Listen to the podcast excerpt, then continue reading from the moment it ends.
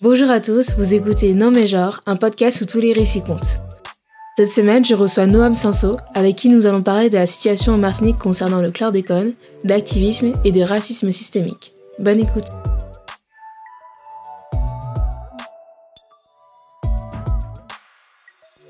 Bonjour Noam. Bonjour Kaya. Aujourd'hui, on va parler du chlordécone. Alors, déjà, qu'est-ce que c'est le chlordécone pour euh, Alors, le chlordécone, alors il faut savoir qu'en Martinique et en Guadeloupe, les bananeraies, du coup les champs de bananes, c'est la plus grande activité de, de nos îles et mhm. c'est une de nos plus grandes richesses.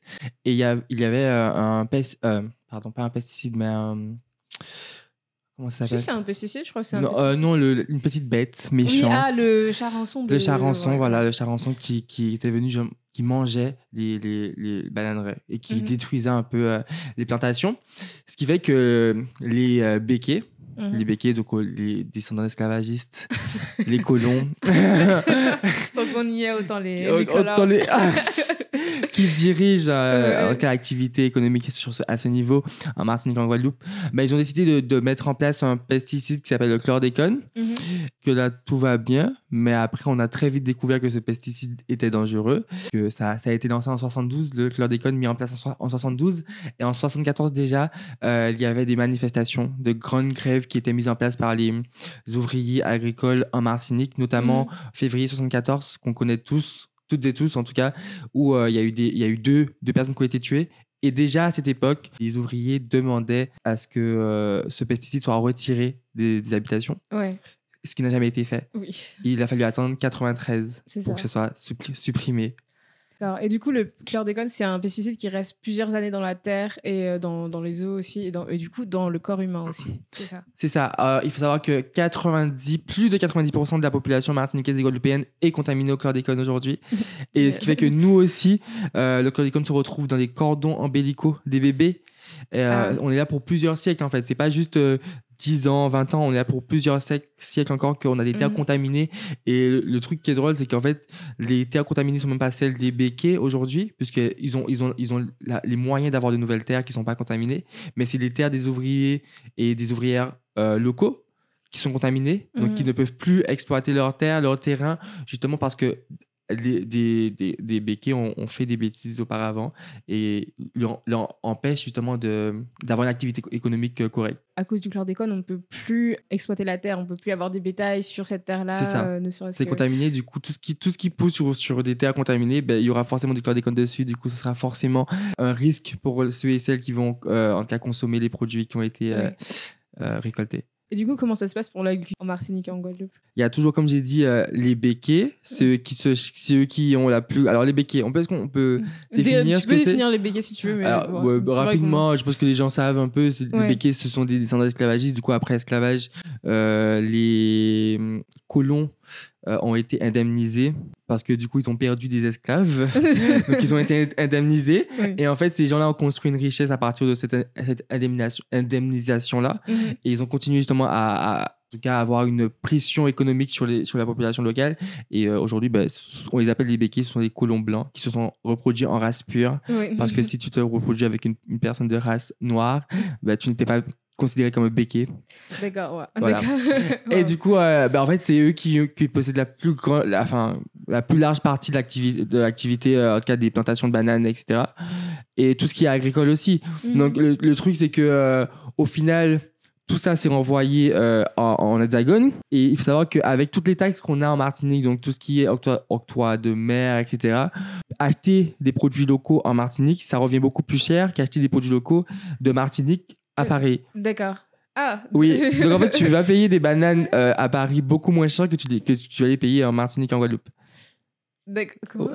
Parce qu'en fait, alors il y a beaucoup de taxes qui sont mises en place mhm. et il y a beaucoup de taxes et il y a une sorte d'énergie de, En fait, les béquilles ont été beaucoup. Parce que je parle beaucoup des béquilles parce que c'est beaucoup, c'est beaucoup de leur faute en, soi le chlordécone. C'est en fait c'est un, un, peu les fautifs avec l'État. Mhm. le truc c'est que si on si on veut ça, on veut chercher des coupables au, au chlordécone et tous les tous les risques que ça, ça, ça a engendré. Mais en fait, on se rend compte qu'au final pendant plusieurs années, on a réclamé que ce soit, soit, arrêté. En 79, l'Organisation mondiale de la santé a, demandé, a interdit, en tout cas, a, classé ce pesticide comme dangereux pour l'homme.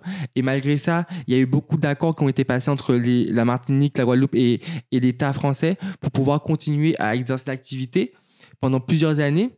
Il, il faut savoir que les, les, bon, en tout cas, les, les béquets, ils ont, une, ils ont une relation très privilégiée avec, avec l'État. Eux, ils arrivent, ils Mm. arrivent à, à l'Élysée. Il y a, il y a un reportage qui est sorti il y a quelques années de ça euh, qui s'appelle. euh, alors, c'est- d'Arte, mais il est disponible sur YouTube. Et du Oui. coup, il faut, il faut juste que vous tapez béquet, vous allez le trouver. Je pense que tu, je vais le donner après pour, trouver le nom.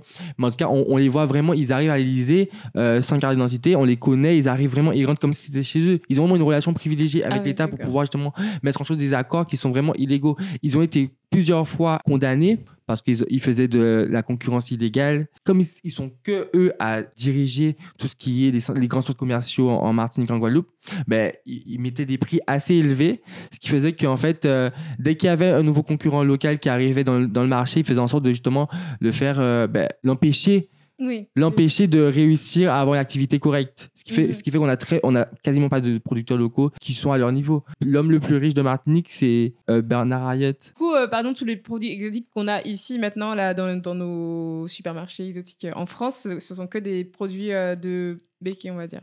Oui, tout, ce- euh, la ba- ba- tout ce qui est banane de Martinique, oui, la plupart du D'accord. Ok. Sinon, les producteurs locaux qui ont une activité, les, les petits producteurs ouvriers agricoles Mhm. locaux, les béquets leur passent des accords avec eux pour qu'ils puissent justement commercialiser leurs produits et pour les revendre en fait, quoi, être un intermédiaire à la vente. Sauf que du coup, on se rend compte qu'on cherche un peu que ce sont des accords qui sont qui reflètent pas vraiment l'activité de, de- des ouvriers locaux, puisqu'au final, on- ils vont revendre euh, leurs produits et oh, avoir moins euh, de bénéfices sur, sur leurs produits. Alors que s'ils les vendent eux-mêmes, ils pourront mettre un prix qui sera beaucoup plus euh, représentatif de toute la charge de travail qu'ils ont mis en place. Donc, Mhm. on se rend compte que même quand les béquets vont vers nos ouvriers locaux, ils ont la même énergie que les grands magasins qui vont exploiter Ouais, euh, des, des petites surfaces en, en- en Inde, en, en Chine, etc. Et c'est pour ça qu'en fait, on essaye de plus, de plus en plus créer une activité locale et créer une, une activité économique euh, avec les ouvriers locaux, avec les, les petits euh, ouvriers locaux, avec les nouveaux entrepreneurs de Martinique euh, qui ne sont pas des béquets, quoi. Du coup, euh, en parlant de béquet, est-ce que tu penses que le retard de, que l'État a pris pour euh, comment dire, se- se- s'en prendre à la décision, enfin à la situation en Martinique, est-ce que tu penses que ce retard il est dû à ben, du racisme ou des choses comme ça? Ou c'est juste un. En fait, c'est sûr que c'est du- c'est du racisme. Le, le- la, Mar- la situation de la Martinique, c'est un grand bullshit de racisme Ouais. systémique. Parce qu'il faut savoir, enfin, depuis que l'esclavage a été aboli, Mhm. il a fallu attendre 2001 pour que, en cas, une loi déclare l'esclavage comme un crime contre l'humani- contre l'humanité. Il a fallu attendre 2001. D'accord. ouais. Du coup, en- entre 1848 et, et 2001, on en a passé des années où, en fait, c'était même pas écrit, en fait, que l'esclavage était un crime contre Ouais. l'humanité. Donc déjà, ça, ça pose problème parce que du coup, on reconnaît pas vraiment que ce qu'on a vécu, c'était un, un crime. Ensuite, il faut, quand on abolit l'esclavage et que ils indemnisent les béquets à la place des esclaves qui ont, ont- qui Ouais. ont souffert en fait de, de, de cette période, on les indemnise à hauteur de plusieurs millions d'euros. hein. C'est pas, on, on les indemnise pas à 2 euros, c'est pas 10 euros qu'ils vont recevoir, c'est plusieurs milliers d'euros, plusieurs millions d'euros qu'ils vont recevoir. En fait, malgré le fait qu'on devienne libre, nous, en tant que Noirs, Mhm. on va malgré tout rester dépendant économiquement de ces gens-là. Et ce qui fait qu'aujourd'hui, euh, le rapport d'oppression, il est, il est très fort parce que c'est les béquets représentent 1% de la population martiniquaise. Ouais. Ils D'accord. représentent Ah oui. 1% de la population martiniquaise. Donc c'est sûr qu'il y a du racisme systémique parce que par rapport à notre, notre couleur de... Et puis il faut... Enfin, c'est quand même... Dans une interview dans les années 90, le- euh, l'arrière-grand-père de Bernard Ayotte, ou le père, je crois, de Bernard Ayotte, il disait dans- à la télé française que un béquet, c'est une personne, un descendant de colons, qui se reproduit en race pure. Ouais. Donc, en fait, euh, c'est- du racisme. Enfin, c'est tellement assumé parce que pure. Bah, tout ce qui n'est pas. Tout, si un béquet se euh, reproduit avec une personne bah, martiniquaise noire, Mhm. elle n'est plus considérée, elle n'est plus admissible dans le cercle, en fait, béquet. Et il y en a plein comme ça. Mhm. Tu te rends compte? Et en fait, c'est- sûr qu'il y a une histoire de racisme dans ça. Et puis, enfin, enfin on va même plus se questionner sur le- si c'est du racisme ou pas, parce qu'on le sait, c'est systémique, Oui. c'est tellement hypocrite. Et c'est tellement hypocrite parce que, malgré le fait que ça a été interdit, les béquets n'ont jamais été condamnés pour avoir fait, ça. Parce que si l'État français condamne les béquets d'avoir justement mis en place ce pesticide pendant, pendant 20 ans, elle se condamne elle-même l'État français se condamne, euh, pas, même pas elle-même, c'est lui-même. L'État français se condamne lui-même, puisque c'est lui qui a mis en place ces accords. Donc en fait, si l'État français condamne les béquets, l'État français, d'une façon ou d'une autre, se condamne d'avoir justement établi des accords pour que l'activité soit mise en place. C'est pour ça qu'en fait, il y a beaucoup de soulèvements marketing par rapport à ça, parce que c'est tellement complexe en fait de se rendre, de trouver les coupables parce que les coupables c'est l'État et l'État on sait très bien qu'aujourd'hui on, on, parle de racisme aujourd'hui par exemple si on parle des violences policières l'État ne veut pas assumer sa faute l'État c'est compliqué en fait de, de, de, pointer du doigt le système d'aller vers le système pour lui dire qu'il y a un problème puisque le mm. système ne voudra jamais se remettre en question et le système c'est l'État et c'est pour ça qu'en fait, c'est une question de racisme, c'est sûr, mais il faut, il faut qu'on puisse en fait les attaquer à tout niveau parce qu'en vrai, si on, si on leur dit c'est parce que vous êtes raciste et que nous on est, euh, on est noir et que tout ça c'est tout un système d'oppression et de domination, en fait, ils vont jamais nous écouter. Mais pourtant, les faits sont là. Et du coup, tu penses qu'on devrait les attaquer sur quel point euh, euh, les, les, les, points, les points qu'on voit aujourd'hui, après le, les, les, répercussions que ça a, 90% de la population qui est. 80, plus de 90% de la population martiniquaise et guadeloupéenne qui est, qui est contaminée. Les béquilles qui représentent 1% de la population, mais qui ont la majeure partie de l'activité économique là-bas. en Martinique et en Guadeloupe, on a le taux le plus élevé de cancer de la prostate. Oui. La Martinique, c'est une île, euh, c'est une, une, population vieillissante, puisque ils ont mis tout en place toute une sorte de génocide par substitution. Ils ont fait en sorte que les Martiniquais voient Paris, en tout cas l'Hexagone, comme lieu de prédilection et du coup faire en sorte que tous les Martiniquais se dirigent vers là-bas. Ce qui fait que maintenant que nos aînés qui restent et tout le monde part, parce que moi-même mhm. je pars, mais je suis parti aussi pour, pour les études, parce qu'ils nous avaient pas les moyens de créer des choses en Martinique. Et maintenant, on se rend compte de tout ça. On se dit, ben, il faut qu'on retourne là-bas, qu'on crée des choses pour justement devenir de plus en plus autonome pour un jour réclamer notre indépendance. Et c'est ce qu'on veut, je pense, réclamer notre indépendance. Parce qu'on on subit, en fait, on, on applique des lois qui sont créées par l'Hexagone, qui sont mises en place par l'Hexagone, par, la, par la France, alors que la réalité de nos îles est complètement différente. La réalité économique, la réalité sociale est complètement différente. Et on ne peut pas appliquer des choses au même niveau en Martinique qu'à Paris, puisque c'est pas du tout la même réalité. Et on se rend compte que si on prend pas notre indépendance, on va tout le temps vivre dans ce, schéma euh, raciste d'oppression vis-à-vis des béquets. Mm-hmm. On ne leur demande pas de partir forcément. Le but, c'est pas de partir. C'est juste de se rendre compte que qu'ils ont un rapport d'oppression sur, euh, sur nous et de le déconstruire et de faire en, sorte que ben, qu'on arrive au même niveau. Mhm. Mais bon, ça, c'est comme dire aux blancs qu'ils sont racistes et qu'il faut déconstruire ça, c'est compliqué. c'est compliqué. Mais du coup, parlons de cet événement qui a déchaîné les médias et ensuite qui a poussé d'autres pays à faire tomber des statues. Euh... Victor, Victor Schelcher, tonton Schelcher. alors moi, je t'avoue que ça faisait longtemps que j'étais pas retournée en Martinique et du coup l'année dernière, en 2019, je suis retournée en Martinique et j'avais vu ce. Je crois qu'il y a un village qui a son propre, qui a son nom. il y a, il y a, une ville, il y a la ville de Schelcher. Ouais, voilà. Et du coup, j'étais là, mais qui est cette personne? Je comprends pas pourquoi on a le nom de cette personne déjà blanche et vieille. Enfin, genre pourquoi? Ouais. Surtout en Martinique. What was the reason je comprendrai en France, tu vois, mais je veux dire pourquoi on a le visage de cette personne euh, là maintenant? Et du coup, est-ce que tu peux nous parler un peu plus de, de Shelcher euh, pour ceux qui savent pas? Alors, Shelcher, c'est celui qui a écrit le décret mm. qui abolit l'esclavage. Ça, on pourra pas lui retirer. Il, a, mm. il a écrit le décret. Là où, où ça commence à poser problème, c'est qu'ils que mm. ils ont voulu faire de lui le gars qui a aboli l'esclavage. Alors que c'est faux. Parce qu'avant même avant même qu'il écrive le décret, en la situation en Martinique, par exemple, je parle beaucoup de la Martinique parce que je suis martiniquais, donc c'est pour ça que je, parle, je dis beaucoup Martinique, mais c'est un peu la même réalité en Martinique en Guadeloupe. La situation en Martinique, c'est que les, les, les, esclaves étaient en pleine insurrection, enfin, ils étaient déjà en pleine révolte et les, les colons sur place n'avaient plus le contrôle sur l'île, en fait. Mhm. Donc, ce sont les esclaves même qui avaient déjà pris en place, pris possession du pouvoir euh, pour pouvoir justement se libérer et détacher, détacher leur chaîne. Donc, en fait, avant même que le décret apparaisse, les esclaves avaient déjà pris le pouvoir. Donc, en fait, ils n'avaient pas d'autre choix. Ils n'avaient pas d'autre choix que d'abolir l'esclavage officiellement. Et en fait, le truc, c'est que quand on dit que Victor Chacha a aboli l'esclavage, en fait, c'est complètement invisibilisé tous nos ancêtres noirs qui, ont, qui, qui, ont, qui se sont révoltés et qui ont lutté pour pouvoir justement se libérer d'eux-mêmes. Et le truc, c'est que on pourrait, on pourrait faire de Victor Schellcher un héros de l'esclavage s'il avait fait ce geste de façon intéressée, mais c'est faux, parce que ce geste était purement économique, Parce que s'il n'avait pas fait, s'il s'il n'avait pas été- aboli l'esclavage, ben en fait, ça aurait eu de grandes répercussions sur la, sur, euh, la situation en Martinique et du coup, Mhm. la- les récoltes, etc., ça aurait, été vraiment, ça aurait détruit l'économie, pas en tout cas parce que l'économie du coton, etc. Et c'était purement économique et en pleine crise, enfin, en pleine crise sociale. Donc, il n'y avait pas d'autre choix. Donc, en fait, et aujourd'hui, on voit les statuts de lui, on voit les statuts de lui alors que le gars était raciste. Oui. Le gars a dit dans, son, dans, dans des écrits que, euh, en, pour faire en, en bref, que il n'arrive pas à concevoir la place des brutes que nous sommes en tant que noirs dans la société française. Donc, il faut qu'il n'arrive pas à concevoir que nous, en tant qu'esclaves, on soit libérés pour, alors que nous sommes juste des brutes, en fait. Mhm. Donc, le gars a écrit des choses racistes, le gars est raciste. Donc, quand bien même il a écrit un, dé- un bout de papier, il a signé un papier pour dire que l'esclavage c'est fini, alors que nous-mêmes, on avait déjà compris par nous-mêmes que euh, c'est fini hein, pour nous. Donc, en soi, avec ton papier ou son papier, on était déjà en place pour dire c'est fini. Mais en fait, c'est sa statue qui est debout à Fort-de-France. C'est son nom, il y a la ville de, ville de, Cher- ville de Schellcher, c'est- il y a le lycée Schellcher. En fait, il y a son nom un peu trop partout.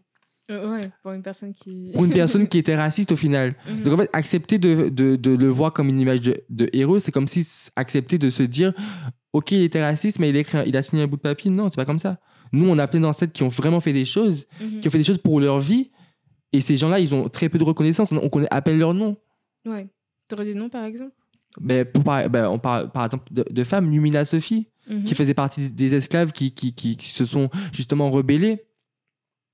Et maintenant, il y a la tour Lumina, il y a la tour Lumina à Fort-de-France. Donc, thanks God, Il y a- Mais- on fait des ouais. choses, mais c'est encore trop peu, euh, trop peu démocratisé dans la société martiniquaise de rendre, rendre hommage aux, aux marrons, aux nègres marrons qui, qui ont été là, qui, qui ont lutté, qui ont, Mhm. qui ont usé de marronnage pour pouvoir justement se révolter et obtenir la révolution et obtenir euh, la fin de l'esclavage. En, le D'accord. 22 mai 1848 pour la Martinique, le 27 pour la Guadeloupe D'accord. et le 10 juin pour la Guyane.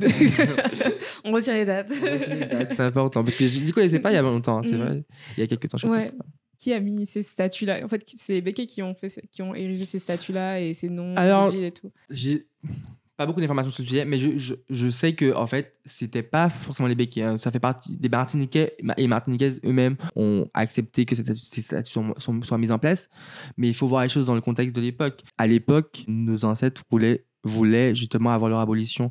Du coup, leur, leur libération. Du coup, lorsque Schellcher donne le décret, en fait, ils, ils sont obligés de rentrer dans cette bulle pour pouvoir justement avancer. Ils vont l'idéaliser parce qu'il va, il va leur apporter d'une façon ou d'une autre leur liberté. Mais c'est vrai que le problème, c'est que quand on prend du recul sur la situation, on va justement approfondir la situation économique, sociale là-bas. On va comprendre qui était vraiment Schellcher et on va, on va se rendre compte que c'était. En fait, nos ancêtres, on a été aliénés. On Ouais. est aliénés. Et encore aujourd'hui. Donc, en fait, je peux comprendre que nos, nos, nos aînés avaient cette, fascination pour Schellcher parce que dans le contexte de l'époque, ils, ils, ils étaient obligés d'avoir cette fascination pour leur survie parce que c'était d'une façon ou d'une autre leur porte de sortie. Quand bien même c'était un gars raciste, quoi. C'était un gars qui ne voulait pas mettre fin à l'esclavage à une époque. Et du coup, lorsqu'il leur apporte le décret, ils, sont, ils, ils- se sentent obligés justement d'avoir une reconnaissance envers lui.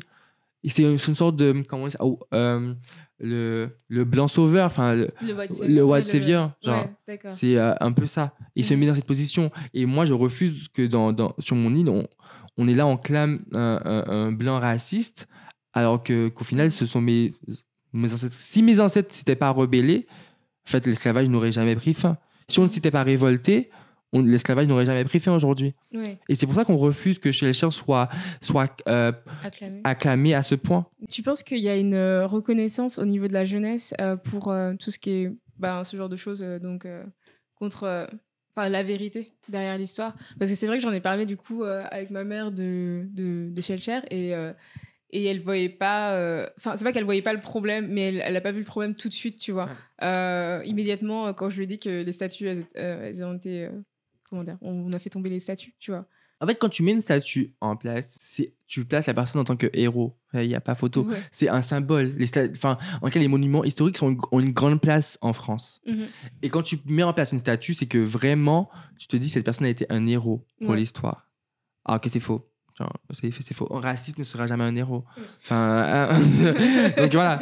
Donc là, en- Ouais. le, le- le truc, c'est que quand tu vas détruire la statue de Schell- Schellcher, tu vas déconstruire des années d'oppression d'oppression par le symbole Mhm. parce qu'ils ne, ils ne peuvent plus ils ne peuvent plus être euh, avoir une oppression sur nous de manière euh, décomplexée, parce que c'est interdit d'être raciste. C'est interdit Ouais. d'avoir cette, cette oppression euh, raciale.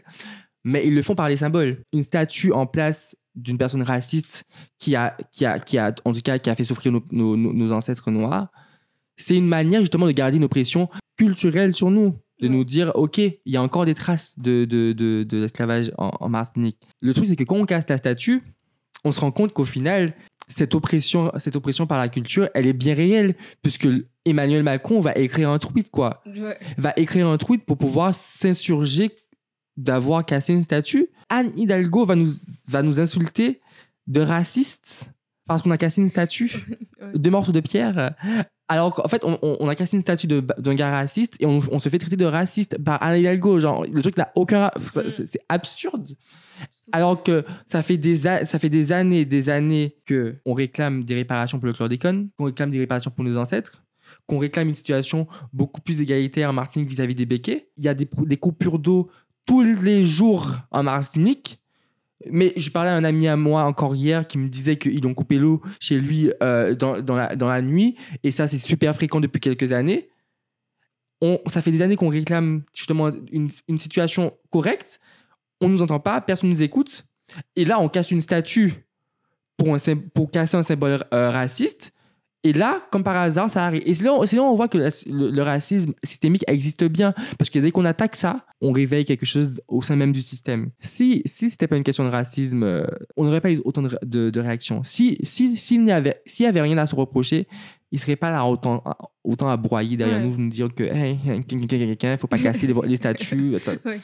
C'est une statue. Enfin, Oui, c'est c'est rien du tout en fait. Enfin, c'est Enfin, c'est une statue, ça- t'attaquais une personne euh, Voilà. en vérité. c'est un gars raciste, quoi. Enfin, Oui. est-ce qu'on se- en fait, se- euh, quand je vois les gens qui débattent avec moi, je me demande, je leur pose, je me demande juste, mais est-ce que vous vous rendez compte que là, vous êtes en train de me parler d'un gars qui est raciste, quoi? Mm. Enfin, déjà, à partir de là, ça n'a rien à faire en Martinique. Enfin, Martinique en Guadeloupe, tu vois, c'est c'est c'est les lieux où l'esclavage régnait. Donc, en fait, garder la statue d'un gars raciste sur nos îles qui a, Ouais. qui a contribué de manière ou d'une autre à l'esclavage, c'est super euh, absurde parce qu'on n'a pas tant souffert, on n'a pas tant fait d'années de révolte et tout pour encore garder des symboles comme ça. Donc, c'est illogique, tu vois. Et c'est sûr que c'est dur à comprendre parce que beaucoup ne connaissent pas l'histoire de Schellcher, beaucoup, parce que même moi, avant, je connaissais pas forcément l'histoire de Schellcher, parce que on, ils ont tellement idéalisé que quand on parle de l'abolition de l'esclavage, on parle de Schellcher, mais ils- en fait, les- le problème, c'est qu'on parle de l'esclavage en deux pages, dans, encore, je crois que c'est deux pages maximum dans les livres d'histoire en- Mhm. à l'école, et on parle pas de nos ancêtres qui, ont, qui, ont, qui, se sont révoltés pour avoir l'esclavage, on parle de Victor, de Victor Schellcher. Donc, c'est fait qu'on est dans cette aliénation totale que- qui fait que si on ne s'intéresse pas de nous-mêmes à notre culture, à notre histoire, on va jamais se rendre compte qu'il y a plein de choses qui ne vont pas sur nos territoires. Quand on parle d'histoire et de d'éducation, je pense que c'est beaucoup. euh, bah, de toute façon, l'histoire elle est réécrite par les par les gagnants, enfin, par Ouais. la population dominante, tu vois. On nous invisibilise très très vite, alors que quand même, enfin, l'esclavage c'est une grosse partie de l'histoire. C'est quand même plus de 400 ans de. Ben, euh, 400 ans, c'est énorme, tu vois. C'est énorme. C'est, en fait, c'est énorme. Et, je- et puis le pire, c'est que quand, enfin, l'histoire est racontée par les, par les gagnants, Ouais. comme tu dis. Sauf que si on regarde l'histoire de l'esclavage, n'y a pas forcément de gagnants, parce que les Noirs n'est pas perdants de l'esclavage, puisque techniquement, on devient français. Ouais. Donc, si on, si, on en suit la, si on en suit la logique de la France, parce que c'est, c'est bien hypocrite de parler de liberté, égalité, fraternité, ils, euh, ils abolissent l'esclavage, Mhm. ils nous mettent dans leur camp. Ouais. Sauf que c'est très hypocrite de penser ça, parce que c'est complètement faux. On sait très bien que les Noirs sont pas au même niveau, les Arabes sont pas au même niveau en France. Enfin, voilà, donc tu vois.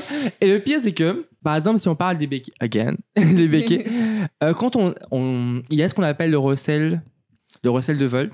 Ouais. C'est une loi qui, qui veut dire que si, si tu achètes quelque chose qui a été volé, en tout cas, si tu, as, si tu possèdes un bien qui a été volé, en tout cas, qui est le résultat d'un crime, d'un délit, tu es toi-même un criminel. Oui. Parce que du coup, euh, tu commets une infraction. On parle des, de l'esclavage.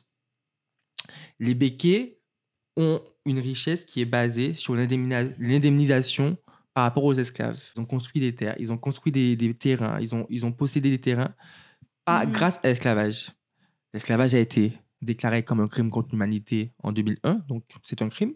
Donc techniquement, les biens que les béquets possèdent aujourd'hui sont des recels de vol. Donc techniquement, ces gens-là doivent être condamnés d'une façon ou d'une autre. En tout cas, doivent remettre les terres à ceux qui, qui- ceux qui doivent les avoir. Enfin, nous, le peuple, quoi. Donc déjà, on se rend compte que, c'est un principe de loi. C'est- la loi, quoi. Enfin, tu, tu, tu as quelque chose qui que tu as obtenu illégalement, tu dois le remettre. Sauf que déjà là, on se rend compte qu'il y a une égalité, une, une, une, une inégalité qui est en place. Parce que ce principe ne se met pas en place. Et nous, on veut que ce principe soit, soit appliqué. Mais c'est compliqué parce que si on, si on met en place ce principe, on remet en cause la faute de l'État. Enfin, on met on met en cause l'État d'avoir justement indemnisé des colons Mhm. parce qu'ils avaient perdu des ouvriers, entre, parents, entre guillemets, entre grands guillemets, des, es- des esclaves, quoi. C'est absurde. Ouais, je pense qu'un jour, on pourra atteindre cette euh, indemnisation, réparation. Tu penses? On y travaille. Moi, je pense que le jour où on pourra complètement avoir une situation stable, un cas correct, Mm. c'est lorsqu'on on aura notre indépendance vis-à-vis de la France. Parce que pour moi, je- garder la Martinique comme française après l'esclavage, etc., enfin, c'est comme si on était toujours en colonie. Parce que du coup, Bah oui, enfin, euh, c'est toujours une colonie, tu vois. Oui. Enfin, on, on dépend d'eux. Prenons l'exemple du coronavirus. Mm.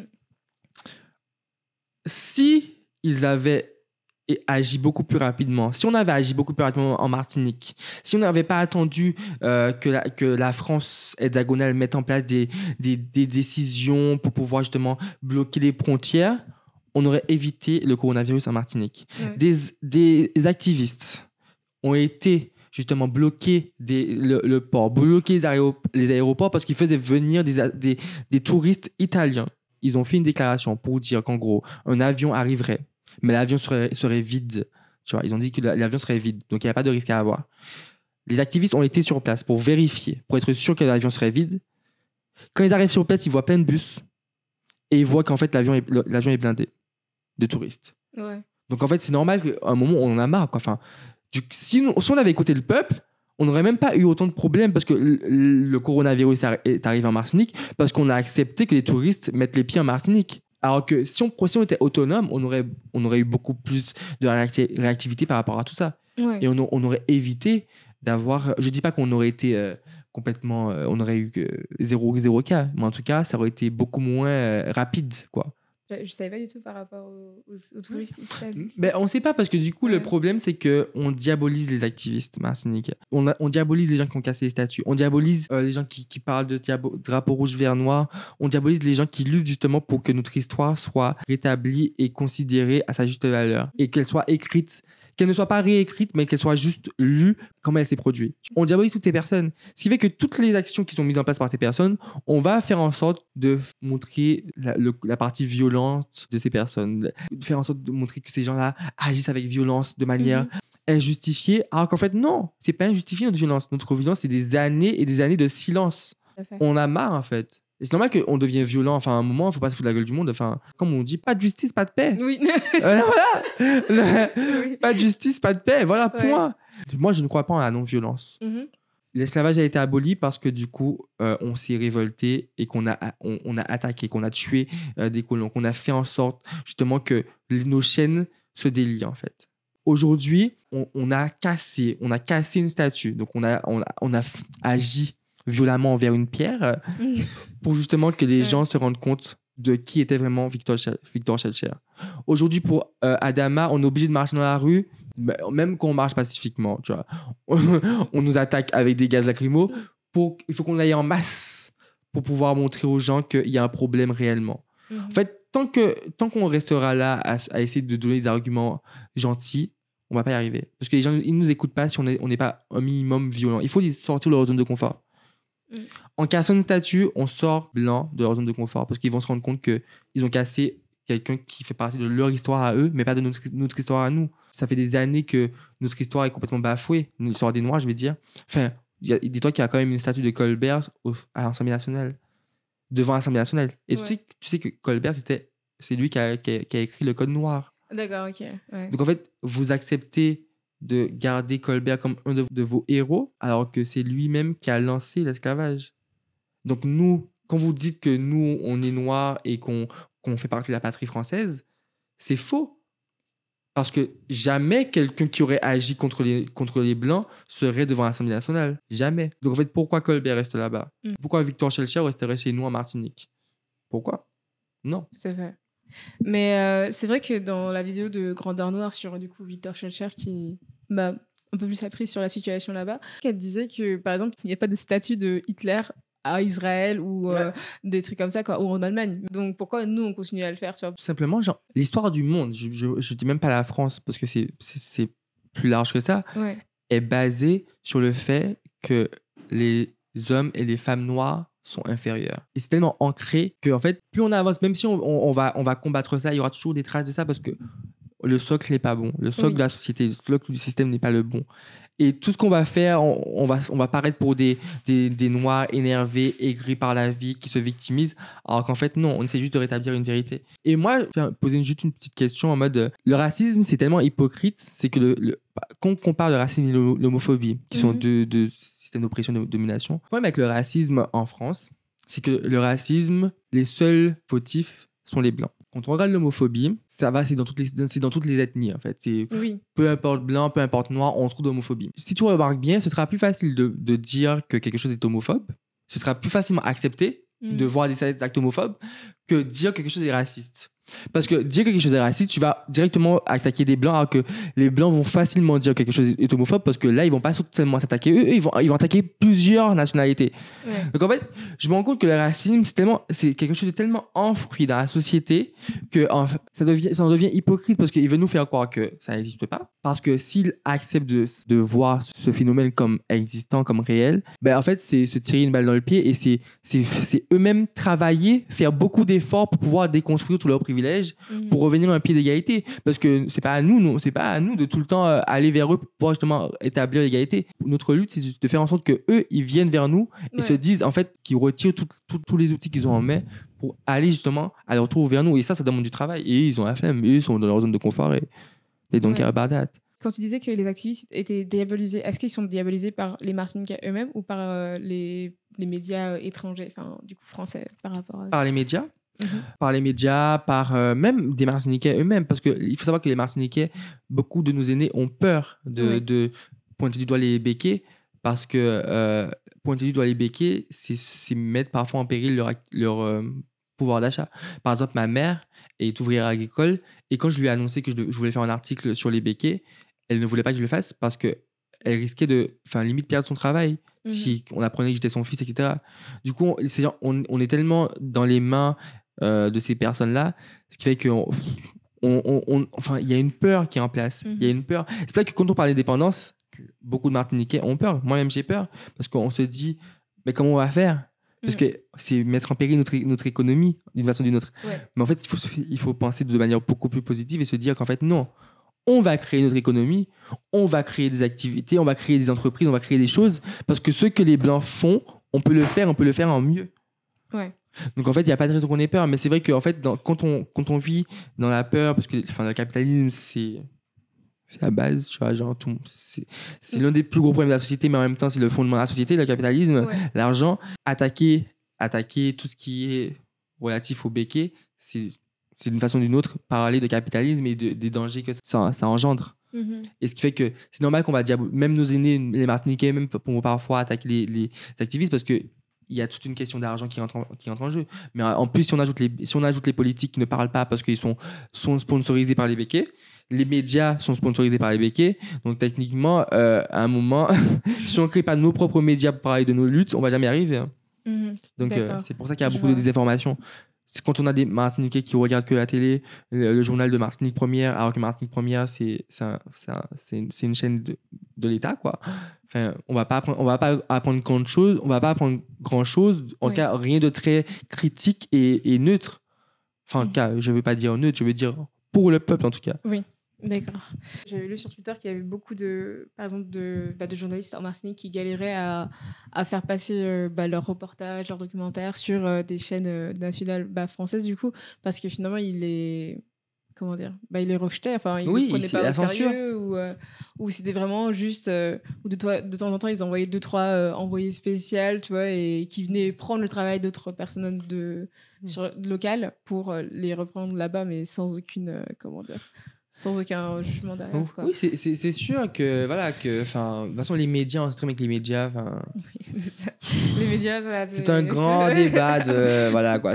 Si, on si on crée pas notre propre média dans notre propre communauté, on va jamais on va jamais être vraiment informé sur les choses qui, qui se passent. Mhm. Et euh, bon, moi j'écoute plus euh, enfin Martinique Première etc. J'ai lu plus les journaux, journaux locaux parce que enfin j'avais jamais rien à prendre de très intéressant là-bas. Ouais. À part euh, euh, écouter en tout cas lire des choses qui sont pff, des discours tout faits de- de- d'oppresseurs quoi. Mais en gros, euh, regardez pas Martinique Première, ça sert à rien. Conseil. Regardez pas. BFM TV, etc. Ça sert à rien. Ah du oui, tout. non, BFM TV, euh, on connaît. Bah, Par exemple, euh, quand quand il y, a, il y, a la- il y a la règle des 50 pas géométriques en Martinique, euh, c'est Mhm. par rapport aux plages Ouais. et au fait qu'en gros, il faut. Enfin, les plages n'appartiennent à personne. Donc, le- les, pa- tout le monde peut aller, peu importe où il y a de l'eau, il y a de la plage, c'est à nous, c'est à tout le monde. Quoi. Donc, tout, le monde peut tout le monde peut avoir accès à la plage, peu importe l'endroit. Il y a, les plages, n'a- ne peut- personne ne possède les plages et la Mhm. mer. Personne. Ouais. Et en Martinique, les béquets qui ont acquis illégalement des terres pendant la, colonisation ont justement créé des terrains qui étaient sur la plage et qui, qui mettaient des clôtures sur la plage, sur la mer et tout, comme si en gros ça leur appartenait. Et il y a eu beaucoup de manifestations où des activistes sont, ont sont allés, se sont rendus sur ces plages-là pour pouvoir justement se réapproprier ce qui leur appartient, Bah, quoi, leur territoire. quoi. Mhm. Donc ils ont cassé les, les clôtures, ils sont allés là-bas. Et dans les journaux, on parle d'activistes violents qui pénètrent dans les habitations des gens. Alors qu'en fait, non C'est écrit dans la loi. Oui. La plage, la mer n'appartient à personne. Donc si on veut y aller, on, on s'y rend, quoi.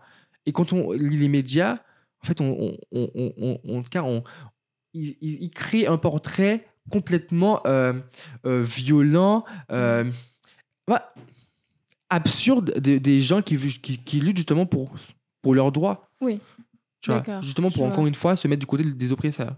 À moins que tu aies quelque chose à dire à la... pour euh, la... Non, moi je dis juste soutenir Mm. les activistes euh, martiniquais, guadeloupéens. Ouais. On a Jay Hassani, on a Chalicieuse, on a Alexia Nozy-Lafontaine, on a Activiste Chata, on a Grandeur Noire en Guyane. On a, on a, on a, on en a plein. Donc euh, suivez toutes ces, tous- tous ces activistes qui sont, qui sont là, qui sont en place, qui font Ouais. des choses, des fortes actions pour pouvoir rétablir une situation correcte Ouais, sur nos îles. Et du coup, je pense que c'est important de les suivre et, et de, de les soutenir. Tout à fait. Merci beaucoup pour ta participation. C'était très intéressant. et, Avec plaisir, Gaïa. Très enrichissant. Merci.